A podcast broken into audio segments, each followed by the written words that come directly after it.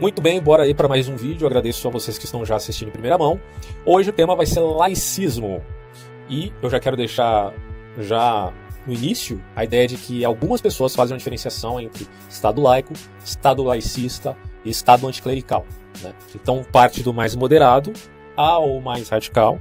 Ou poderíamos aqui inserir o Estado clerical, né? que já é a admissão mesma né, do, da religião como principal dentro do aspecto político que poderíamos dizer é uma teocracia. Então, ou você tem uma teocracia, ou você tem um Estado laico, ou você tem um Estado laicista, ou você tem um Estado anticlerical, e podemos ainda falar de um quinto, né, pensando bem aqui, que seria o Estado ateu, que já existiu, cito aqui, a União Soviética de Stalin.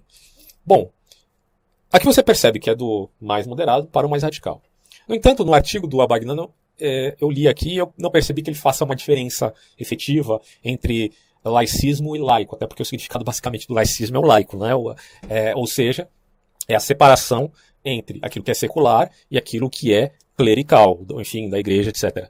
Então, a gente pode usar o termo aqui, pelo menos partindo dessa análise, embora a gente vai citar outros autores, inclusive um autor muito importante que faz referência ao perspectivismo de Ortega y Gasset. Vou deixar até o link de um vídeo que eu fiz sobre esse assunto.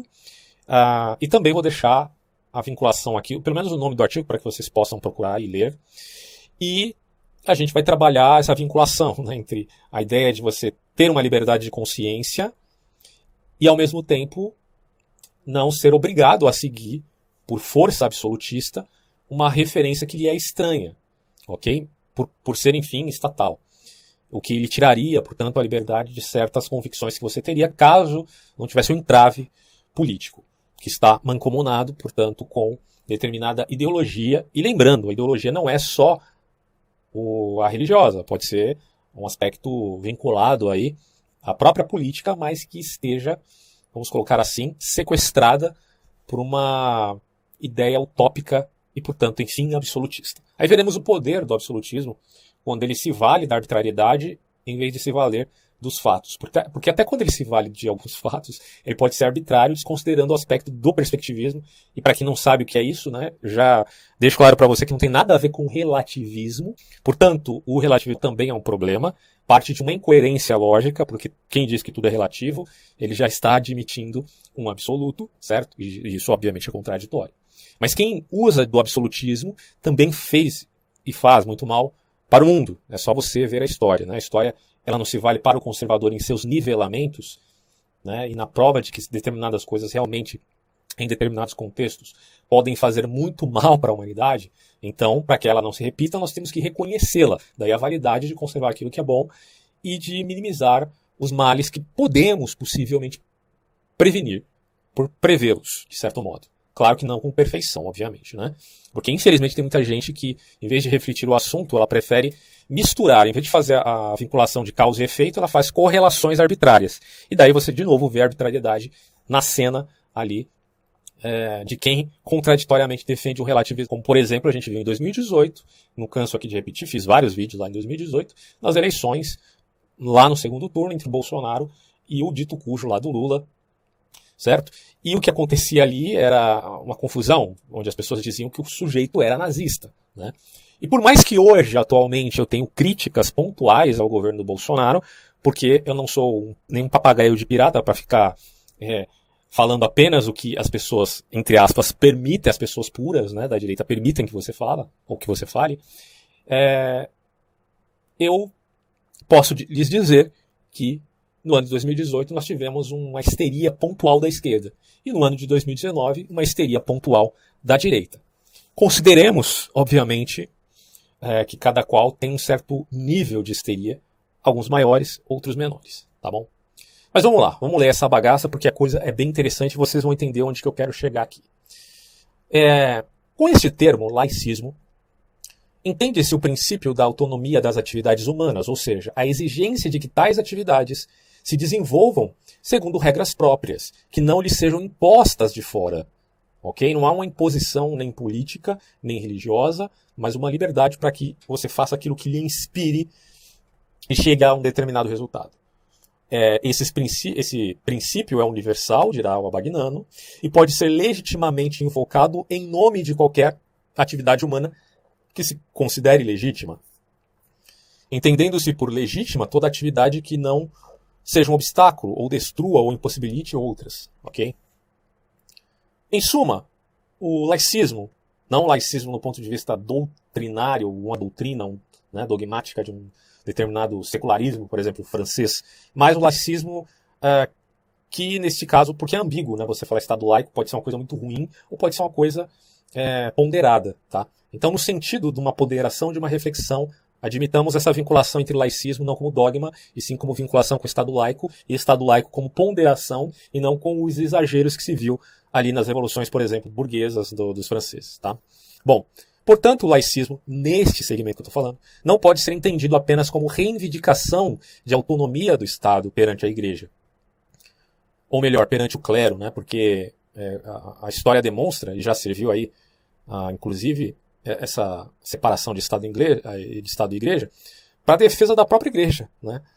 É, contra determinadas políticas que eram arbitrárias a determinadas religiões.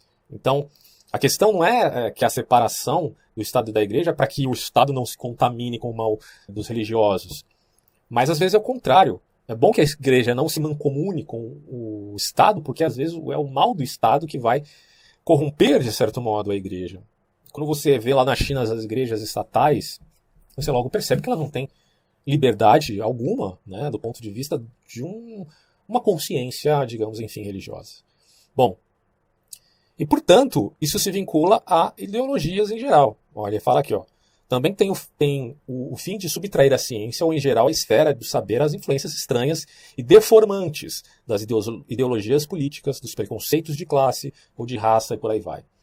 Então, é, são, digamos assim, as cosmovisões, muitas vezes que abarcam determinadas conspirações e que se fazem de secular, mas estão impregnando a ideia uh, ou poderio né, do, de, um, de determinado governo que tome posse do Estado. E aí, isso abarca o quê? O totalitarismo. E Ortega y Gasset, do ponto de vista perspectivista, dirá que o grande Satã é absolutista. E a gente vai entender no final. Já falei isso em outros vídeos, talvez você já saiba. Bom, o Papa Gelásio I, isso aqui eu citei num vídeo que eu fiz no começo de 2019 a respeito da relação Estado e Igreja na história. Então fiz ali, uh, me valendo num artigo muito bom do Mackenzie, com vasta bibliografia, e mesmo assim apareceram ali os sectários, que eu não digo nem que são católicos, tá? Uma coisa é o católico, outra coisa é o sectário, que se diz católico, ok? E que, em nome de uma suposta verdade absoluta, eles têm a cara de pau de usar de falácias das mais ridículas possíveis, do tipo, um protestante não pode falar de história, isso é ridículo. Quer dizer, ridículo é só falácia, certo? Porque é, se um protestante não estudando história não pode falar de história porque é protestante, se segue de que qualquer pessoa que faça história deveria ser supostamente um católico romano. E obviamente que a realidade não é assim, porque isso não passa de uma falácia grosseira, tá? Bom, mas, enfim, eu citei a respeito desse Papa nesse vídeo e esclareci alguns pontos com mais pormenores, mas aqui eu vou relatar só uma pequena síntese do próprio artigo.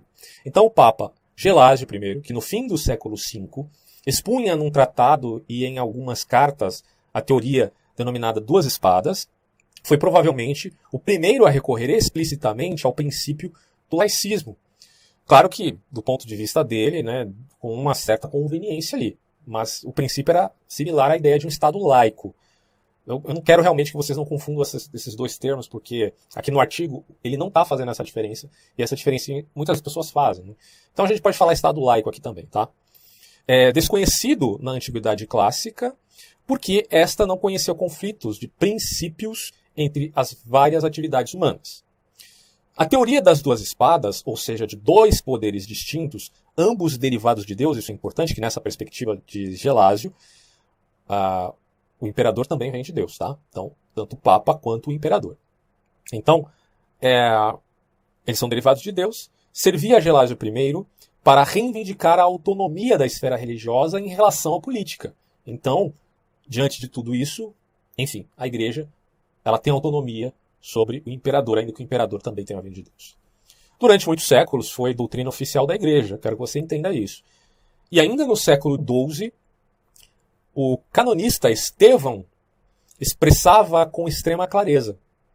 O princípio expresso nessa doutrina continua o mesmo quando os papéis se invertem ou essa doutrina é invocada para defender o poder político contra o eclesiástico, como fez aí é, João de Paris em seu tratado sobre o poder régio e papal, em 1302, lá por essa época. E também como fez Dante, olha que interessante, né? o próprio Dante, alguns anos mais tarde, falando aí sobre monarquia. E também Marcílio de Pádua e Guilherme de Ockham. Os pessoal gostam muito do Guilherme de Ockham e, e fica claro aqui o porquê. Né? Uh, mas aqui nas obras dele de política, tá? Certamente as doutrinas políticas e eclesiásticas desses escritores eram diferentes e, vez por outra, opostas. Só que, mesmo assim, está claro que a teoria dos dois poderes nada mais é que um apelo à autonomia e à autonomia das respectivas esferas é, de atividade. O Papa quer ter autonomia, mas o imperador também quer ter autonomia. É, e nesse caso, portanto, convém tanto para um lado quanto para o outro. Só que cada lado vai puxar a sardinha para si. E, enfim, haverá necessidade de se diferenciar um poder uh, maior que o outro em determinado aspecto, talvez. Bom, enfim. Então, está claro que a teoria dos dois poderes é uma pela autonomia das respectivas esferas da atividade e que a força do laicismo ou do laico, enfim, não está no particularismo das doutrinas, mas no reconhecimento de sua autonomia, que é o princípio, portanto, do aspecto da laicidade. Esse princípio tornou-se exigência fundamental na vida civil nas comunas italianas, francesas, belgas e alemãs. O Renascimento e o Iluminismo não passam de duas etapas, portanto, sucessivas de seu predomínio, crescente na vida política e civil do Ocidente. Mas, como se disse, o princípio do laicismo não vale somente nas relações entre a atividade política e a religiosa, porque na primeira metade do século 14, Guilherme de Ockham reivindicava com energia a autonomia da atividade filosófica. A ideia de que a filosofia serva da teologia é, implicava em problemas para que, em vista de certas conclusões filosóficas, você não pudesse citá-las porque elas não combinavam tanto com a doutrina oficial. E o Guilherme de Ockham achava que a filosofia devia ser autônoma e que na pesquisa e na investigação filosófica as conclusões não estivessem obrigatoriamente, por conta de um aspecto político, seja na igreja, seja no império, vinculadas às ideias teológicas. A propósito da condenação de algumas proposições de São Tomás de Aquino, pelo bispo de Paris, em 1277, ele dizia o seguinte: as asserções principalmente filosóficas, que não concernem a teologia, não devem ser condenadas ou proibidas, pois nelas qualquer um deve ser livre para dizer livremente o que lhe apraz. E aí, você concorda com o Guilherme de Ockham ou você discorda? Eu sei que muita gente vai discordar só porque ele é o Guilherme de Ockham, mas tenta refletir o ponto, o mérito da questão e não quem está falando. Essa foi, portanto, a primeira e certamente uma das mais enérgicas afirmações do princípio é, do laicismo em filosofia. E deve-se a um frade franciscano, né, é, ironicamente falando, aí do século XIV. Já no século XVII, bem depois, Galilei afirmava o mesmo princípio em relação à ciência, opondo-se aos limites e obstáculos que a autoridade eclesiástica pudesse impor à ciência. Né? a Sagrada Escritura e a natureza, ele afirmava, procedem ambas do Verbo Divino. Galileu era um cristão. Mas enquanto a palavra de Deus teve de adaptar-se ao limite, é, adaptar-se ao limitado entendimento dos homens, a natureza é inexoravelmente imutável é, e nunca transgride os termos das leis que lhe foram impostas por Deus. Pois pouco lhe importa se as suas razões recônditas são compreendidas ou não pelos homens, ok? Por isso, os efeitos naturais que a sensata experiência nos ponha diante dos olhos ou que as necessárias demonstrações nos levem a concluir, não devem por razão alguma ser postos em dúvida num nem condenados, em nome dos trechos das Escrituras, é, que uma aparência diferente, porque a linguagem da Escritura é, tem um aspecto também pesadamente cultural. ok? Já fizemos um vídeo aqui falando sobre como era a cosmologia bíblica dos antigos hebreus, por exemplo, no formato da Terra. É, porque se fosse seguir do ponto de vista cultural, a gente teria que ser terraplanista, né? Bom, é, Galilei reivindicava, assim, a autonomia da ciência, nos mesmos termos em que Guilherme de Ockham lá atrás, no século XIX, reivindicava a autonomia da filosofia. Era a necessidade de que elas tivessem uma certa autonomia e liberdade.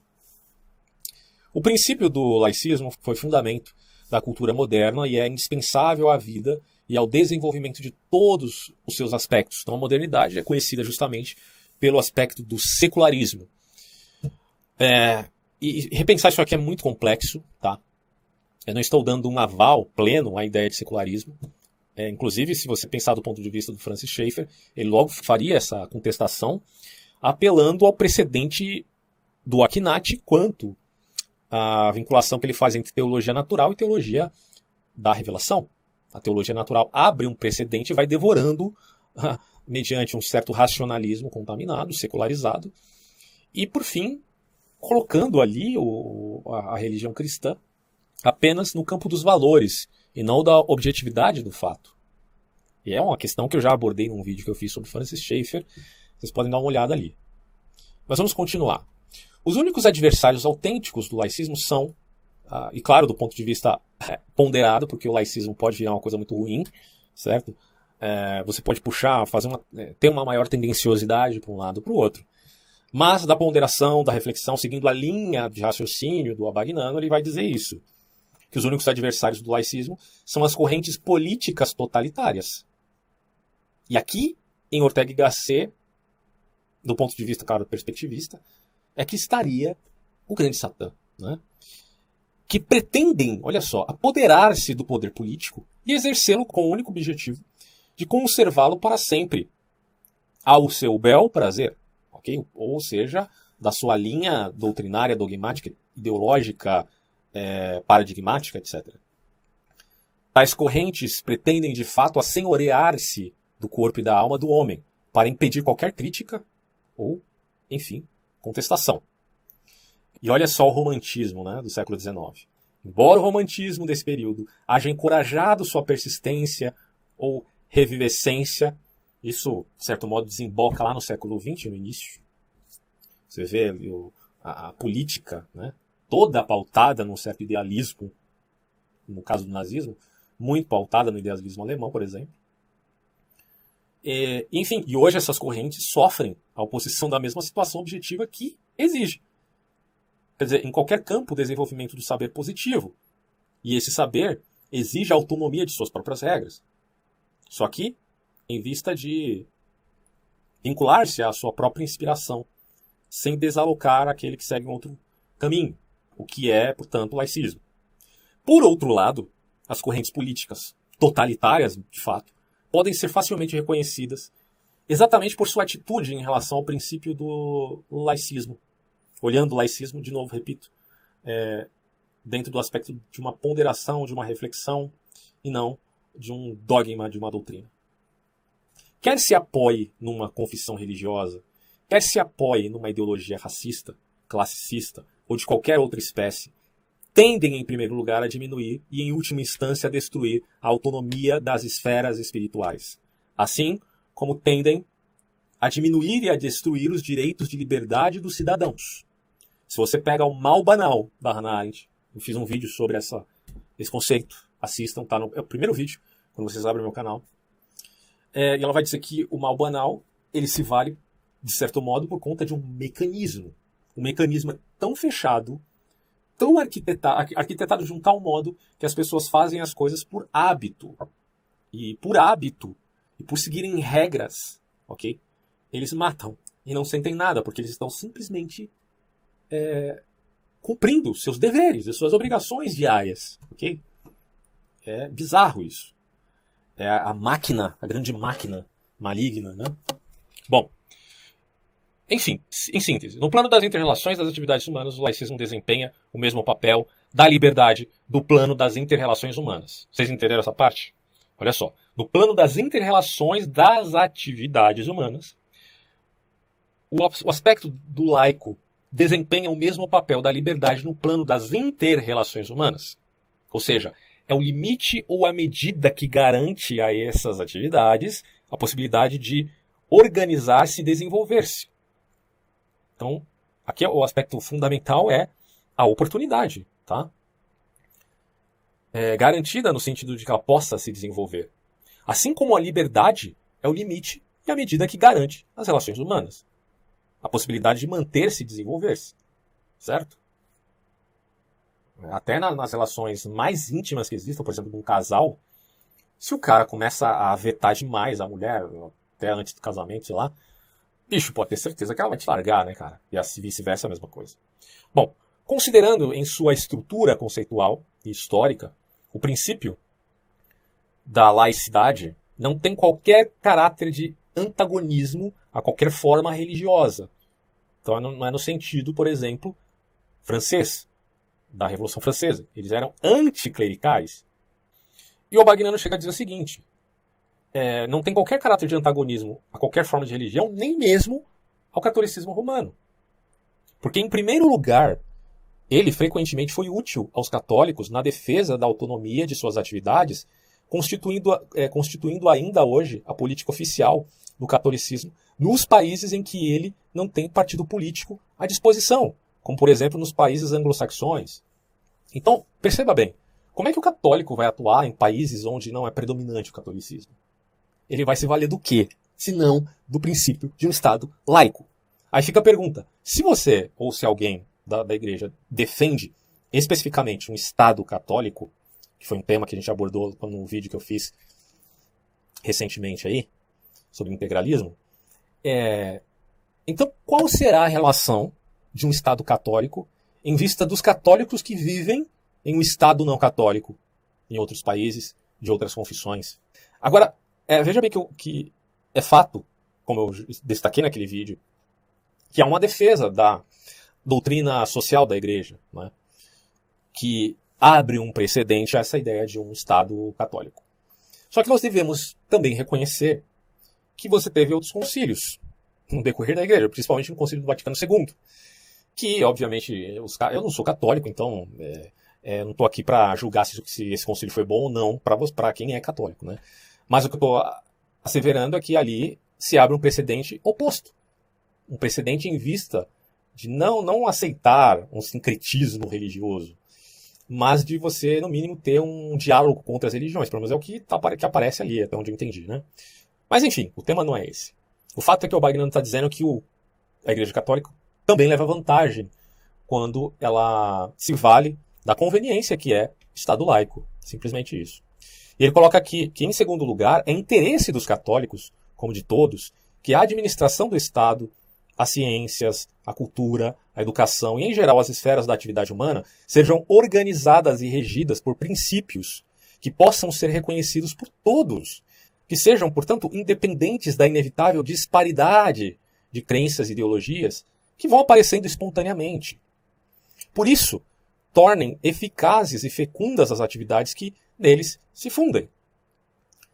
É, é bastante óbvio que as administrações políticas que favorecem certos grupos de cidadãos em prejuízo de outros, favorecendo um em detrimento de outros, só por causa de uma crença, por causa de um pensamento puramente sectário e, portanto, faccioso, e que está nas entranhas do ser humano quando ele vivia em grupos, né?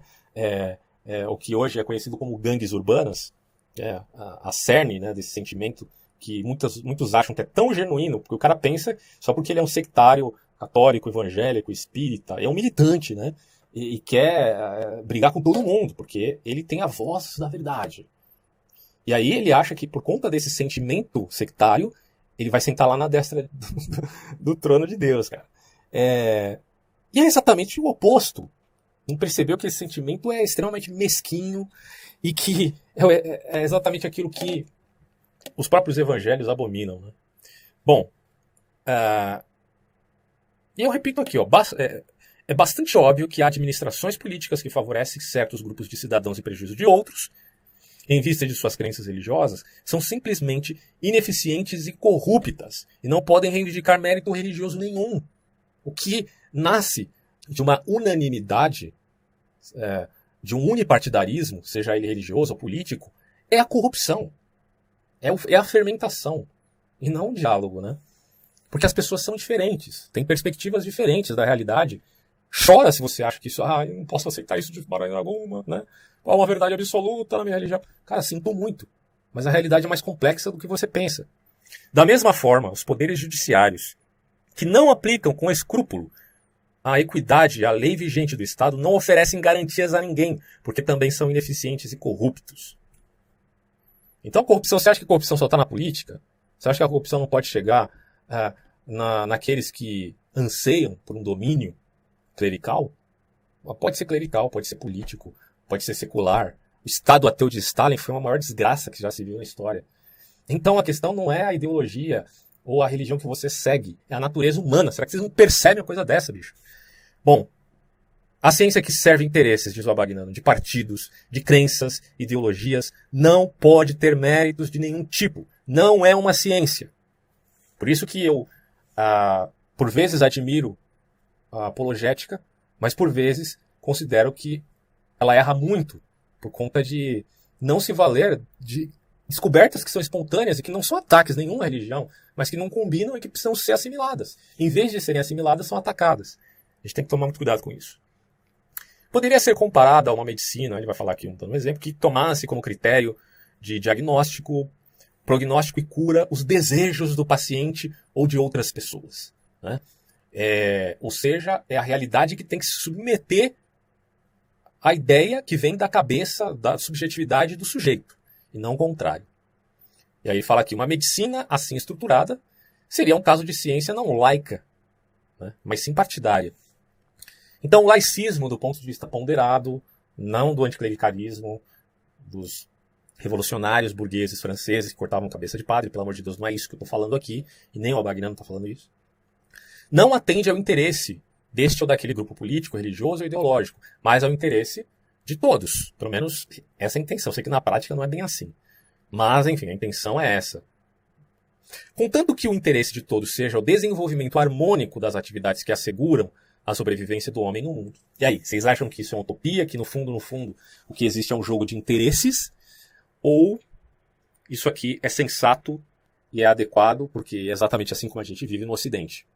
Bom, se você não aceita essa forma de nós vivermos no Ocidente, dentro da democracia e com o Estado laico, então você é inevitavelmente um revolucionário. Você quer mudar a estrutura do que existe hoje no Ocidente, porque você a vê como algo que corrompeu uma verdade primeva e daí é, há um encontro entre o reacionarismo e o revolucionarismo. Né? É bem intrigante isso. E para finalizar esse vídeo, eu vou citar aqui uma passagem do artigo do Ronald de Mello e Souza. O nome do artigo é A Doutrina Orteguiana do Perspectivismo. São 16 páginas, é bem curtinho. Vale a pena ler. E eu vou fazer uma citação de uma passagem, inclusive postei lá no Facebook. Né?